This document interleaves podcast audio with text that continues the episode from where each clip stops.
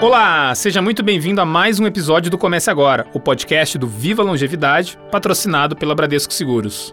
Meu nome é Fernando Souza, eu sou editor do Viva Longevidade e desde 2019 apresento esse podcast para a gente ampliar o debate sobre como se preparar agora para ter uma boa vida longeva. Esse é o primeiro episódio da temporada 2020 do Comece Agora, uma temporada que promete ainda mais assuntos e discussões para a gente tratar aqui nesse espaço. E vamos começar as nossas reflexões com um tema que é sempre atual e necessário: a participação da mulher no mercado de trabalho, nos cargos de liderança e na sociedade como um todo. Todos prontos? Então vamos começar agora.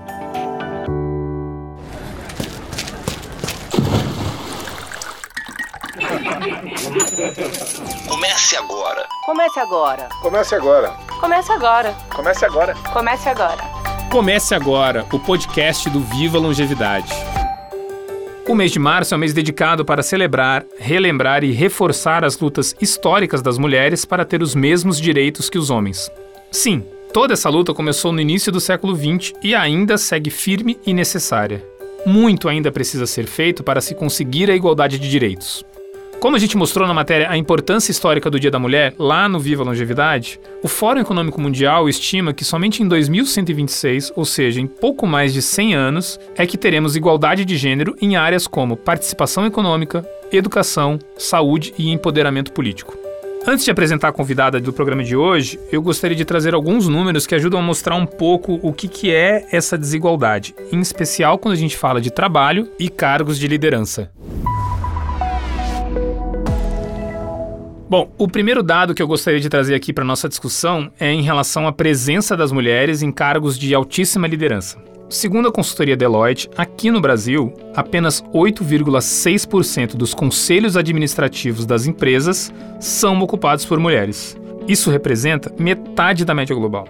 E muito distante do líder dessa estatística, a Noruega, que tem 41% desses cargos ocupados por mulheres. Quando a gente fala de CEOs, a desigualdade também impera. Segundo a Great Places to Work, somente 10% desses cargos no Brasil são ocupados por mulheres. E para finalizar esse pequeno bloco de estatísticas, temos que, em todo o mundo, as mulheres são menos propensas a participar do mercado de trabalho do que os homens, e ainda têm mais chances de estarem desempregadas. Segundo a Organização Internacional do Trabalho, para cada 10 homens empregados, apenas 6 mulheres estão empregadas. Minhas amigas e meus amigos, ouvintes, esse é o panorama da mulher no mercado de trabalho no Brasil e no mundo.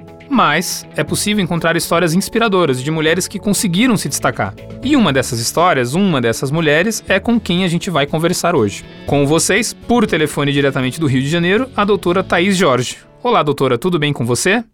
Oi, Fernando, tudo bem? Obrigada pelo convite, pela oportunidade de estar participando aqui um pouquinho dessa conversa com você. A doutora Thaís Jorge é uma dessas mulheres que conseguiram quebrar paradigmas de um mercado conservador. Ela é médica, mãe e executiva com cargo de liderança em um setor predominantemente masculino. É isso, né, doutora? É isso, é isso, com certeza. É, especificamente nessa ordem colocada por você, médica, mãe e executiva, um pouquinho mais à frente aí nesse contexto. No mercado, de fato, é muito dominado é, é, pelos homens, né? Mas eu acredito que com um belo caminho a ser percorrido pelas mulheres para, se não mudar o cenário, mas principalmente chegar mais próximo à igualdade. Doutor, antes da gente começar essa nossa conversa, eu apresentei aqui alguns dados em relação ao mercado de trabalho, olhando para a questão de gênero.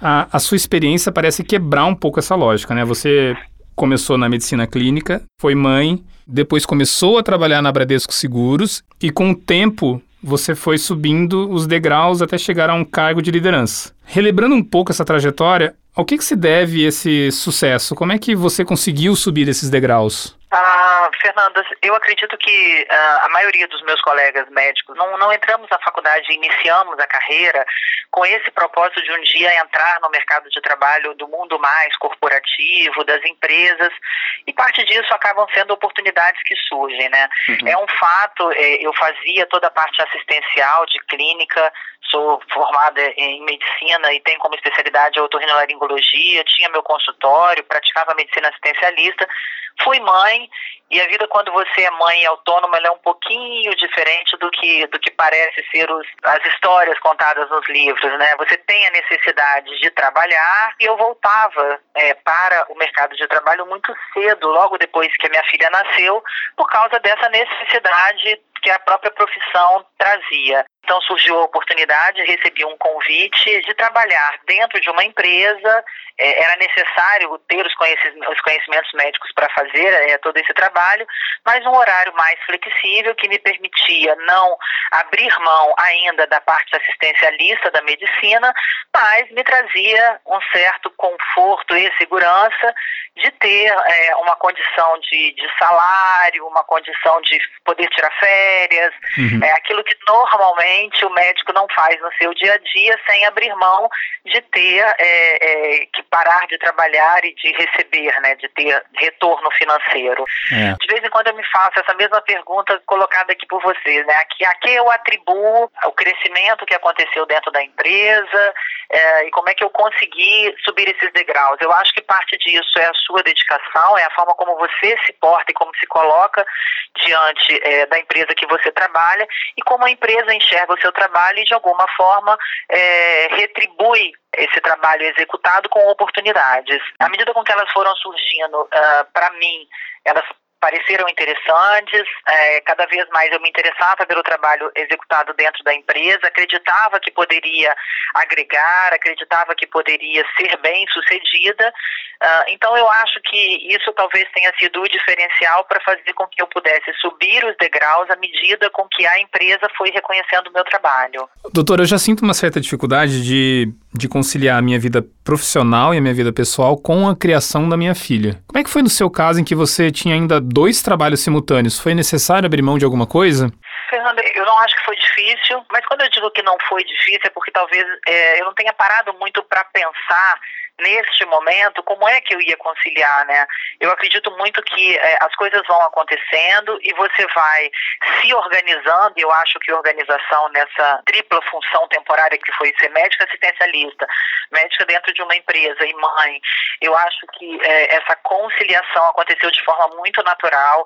Eu não precisei abrir mão de nada. É lógico que você abre um pouco de mão de tempo de convívio, mas quando você foca na qualidade do tempo que você está junto e não da quantidade, isso fica menos penoso para a mulher. Acho que precisei sim conciliar, organizar o meu tempo é, e entender em cada diferente momento as minhas prioridades naquele momento. É, é lógico que eu, eu precisei ter é, apoio e suporte dentro da minha casa e acho que principalmente né, é, da família. Né? Quando eu falo uhum. de suporte, é o suporte não só de te ajudar né, nas coisas que você precisa de forma mais rotineira, mas de suportar, de, de, de te incentivar, de te estimular e de, e de te fazer acreditar que é possível sim, em conjunto, é, fazer as coisas acontecerem. Doutor, além desse assunto sobre a presença feminina no mercado de trabalho, o mês de março traz outras reflexões, entre elas a, o acesso aos programas da promoção da saúde da mulher. O papel do cuidado, ele ainda é muito relacionado à mulher, né? Quase sempre recai sobre a mulher a responsabilidade de criar filhos, pais, avós e até de pessoas fora do circuito familiar. Mas quem é que cuida das mulheres? De fato, é, seja culturalmente, seja até fisiologicamente, porque tem estudos fisiológicos que até é, comprovam isso, né? Está muito no instinto da mulher essa questão do cuidar, né? E ela acaba trazendo para si essa responsabilidade de ser a grande provedora do cuidado do lar, da família e até dos amigos. Eu acho que o, o cuidado com a própria mulher, ela tem que fazer parte desse contexto, dessa rede toda de cuidar que ela promove, não esquecendo de si mesma. E eu toco muito nesse assunto e nesse ponto, porque não é incomum a mulher estar tá tão preocupada em cuidar de todos que estão à sua volta e às vezes se negligencia um pouquinho. O termo parece forte, mas acaba acontecendo. O que, que essa mulher precisa fazer para ela não cair nessa armadilha de deixar de lado a própria saúde em nome de um cuidado com outras pessoas? É, eu acho que É, é como você põe a própria rotina, uma série de cuidados que precisam acontecer, e seja cuidados principalmente, que são os que, os, os que eu mais acredito, relacionados à promoção de saúde, né? Então você precisa ter o tempo para se cuidar, e quando, quando eu coloco se cuidar, é você precisa do seu tempo de praticar uma atividade física, você precisa do seu tempo de ter lazer, você precisa do seu tempo é, para conviver com amigos, porque tudo isso faz parte de promoção de saúde, e é óbvio, principalmente né, a mulher, e isso é uma, é uma questão que começa muito cedo na, na, na vida da mulher, que é o cuidado todo relacionado à prevenção de doenças mais comuns que podem acontecer é, ao longo da sua vida. O início mais precoce desse cuidado, ele já é muito hoje preconizado pela, pela medicina, então já é muito natural, precisa ser muito natural e ter muita consciência por parte da mulher que quanto antes ela inicia toda essa trajetória de, de cuidados para a prevenção de doenças mais comuns, é, com certeza maior a chance de você evitar é, é, situações mais graves no futuro em estágios já que você teria dificuldade de conduzir, né? Doutor, esse nosso podcast ele faz parte de um universo maior que pretende mostrar para as pessoas de todas as idades é, a importância de prestar atenção em diferentes áreas em nome de uma qualidade de vida no presente e que vai se refletir lá na frente, lá no nosso futuro. Qual que é o peso do cuidado com a saúde nessa longa caminhada que a gente tem? Eu colocaria para você que o peso talvez seja uh, o mais expressivo, né, de todos de todos os outros pontos que, que nós possamos colocar. Talvez o peso do cuidado com a saúde seja um dos mais importantes. Como você bem frisou, é para todas as idades. Então você precisa estar saudável quando você é criança, porque ali é o momento em onde você está absorvendo tudo que o mundo tem para lhe ensinar e para lhe dar. Você precisa estar saudável na hora que você está cursando uma universidade ou entrando no mercado de trabalho. E você precisa estar saudável para colher os frutos futuros né, de todo o período de trabalho e de, e de conquistas. Então, é, a gente precisa falar mais em saúde, menos em doença, a gente precisa estar mais preocupado em promover saúde, em criar condições para que, não só as mulheres, né, mas para que todos é, consigamos viver num ambiente mais saudável possível. Quando falamos em saúde, é, não só do indivíduo é, apenas, mas a saúde como um todo das pessoas que te rodeiam, do ambiente onde você está. Se você não tiver saúde, todo o resto que você construir vai ser muito difícil é, colher os frutos futuros. Doutora, quando você fala de promoção da saúde, você está falando de prevenção?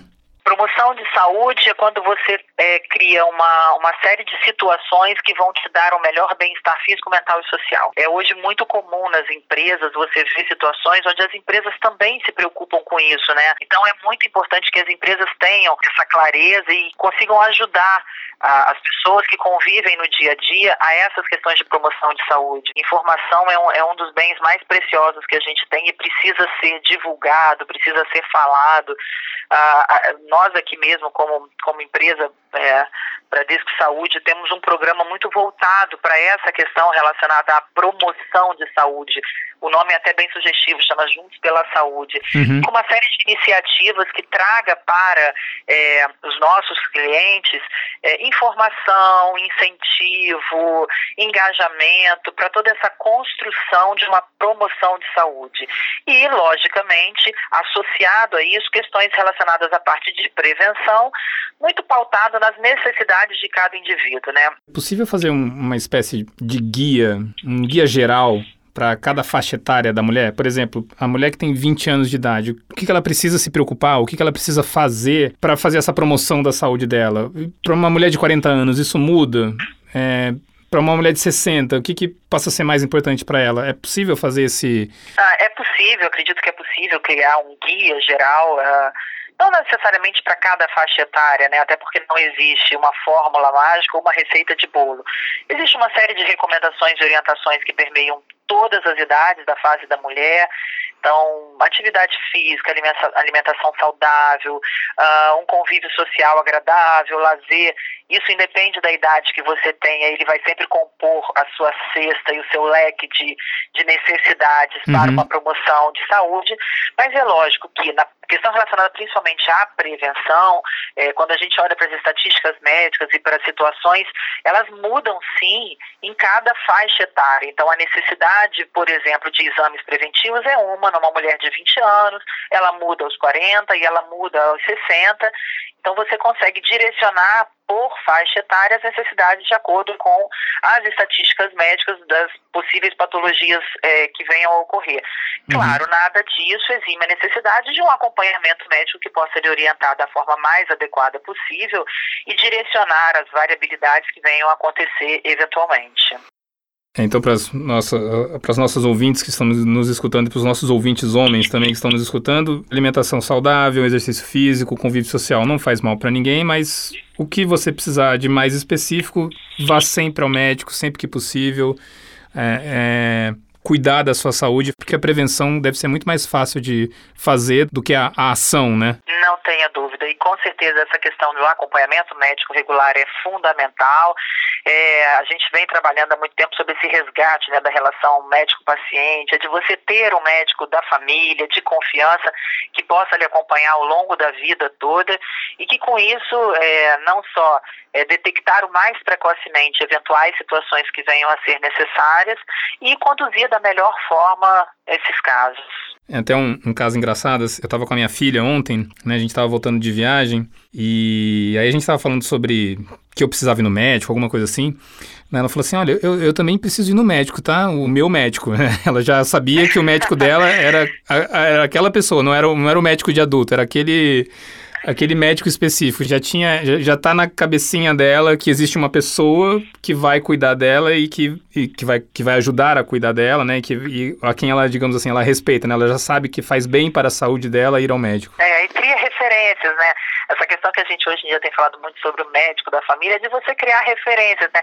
E não estamos reinventando a roda não, né, Fernando? No passado, se a gente olha para a época dos nossos avós, com certeza tinha o doutor da família que ninguém dava um passo sem falar primeiro com é. aquele doutor, né? Então, como é que a gente resgata isso? É de suma importância, faz é. muito sentido. É, bom, eu, eu fui atendido pelo meu pediatra até meus 20 anos. Tá vendo? o, doutor, o, o, Viva Longevidade e nesse nosso podcast, a gente gosta muito de falar nos diferentes momentos Comece Agora que existem na nossa vida. Qual foi o seu momento Comece Agora? Foi naquele quando você decidiu deixar de lado a sua carreira clínica em nome de uma, de uma maior segurança? Ou você teve algum outro momento, ou você teve outros momentos, né? Eu acho que a gente precisa ter vários comeces agora ao longo da vida. Eu acho que isso te motiva, isso te impulsiona. Então é difícil você dizer apenas um comece agora, né? Eu acho que o meu grande comece agora foi quando eu decidi que seria médica. Com certeza foi meu primeiro comece agora. Uh, o segundo, e não tenho dúvidas e nenhum, nenhum receio de falar, o segundo grande comércio agora foi o dia que eu decidi ser mãe. Gostei tanto que tenho dois.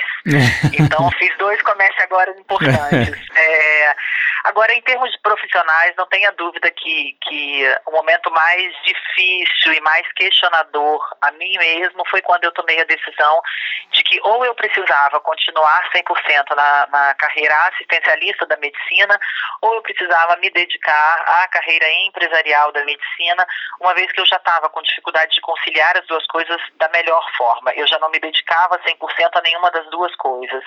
Então, na hora que eu tomei a decisão, eu acho que foi o grande comércio agora ah, da questão profissional. E eu espero encontrar mais alguns comércios agora daqui para frente, porque, é como eu falei, motiva, impulsiona e faz é, se sentir vivo, né? Eu acho é, é fundamental essa, essa renovação constante que a gente é, enxerga e pro, propõe para a nossa própria vida. Tá certo, doutora. Alguma palavra para as nossas ouvintes e também para os nossos ouvintes que estão vindo esse especial do Dia das Mulheres? É, um dia tão importante que deixou de ser dia e virou mês, né? Acho que celebrar é. a mulher é de fato um feito grandioso, eu acho que precisa assim ser celebrado e eu acho que sobretudo é, nós todos, homens e mulheres, precisamos enxergar que não é a diferença de gênero que nos coloca em diferentes situações. É, eu acho que é a competência de cada um, é, é, o quanto você se dedica, é a sua disposição, a sua disponibilidade, tem espaço para todo mundo. Muito bem, doutora, muito obrigado pela sua participação, pela sua atenção aqui com a gente no Comece Agora. Fernando, eu que agradeço mais uma vez a oportunidade. É um prazer estar aqui falando com vocês, um privilégio ter a oportunidade de falar um pouquinho de mim. Né? Geralmente a gente fala da empresa, mas falar de mim é um, é um prazer, é um privilégio. Me sinto muito honrada por ter sido escolhida para conversar um pouquinho é, com vocês e, e, e, ter essa percepção de ser inspiração, né? De transmitir inspiração. Obrigada pela oportunidade. É, tá? dá, dá um certo orgulho, né? Com certeza. Obrigado, doutora, mais uma vez. Obrigada, Fernando. Tchau. Falando nisso, o 8 de março é um dia de celebração para reconhecer as conquistas sociais, políticas e culturais das mulheres, em todo o mundo. Lá no Viva Longevidade, a gente tem diversos conteúdos que fazem esse resgate histórico e que também mostram os desafios atuais. A mais recente matéria mostra 10 brasileiras que foram pioneiras em diferentes campos da nossa sociedade, da primeira mulher alfabetizada até a primeira mulher que disputou uma Olimpíada. Você quer conhecer um pouco mais sobre essas mulheres inspiradoras? Então acesse aí do seu computador ou então do seu celular o www.vivaalongevidade.com.br e leia essa e outras matérias sobre o tema. Um grande abraço e até o próximo episódio. Comece agora o podcast do site Viva Longevidade, patrocinado pela Bradesco Seguros.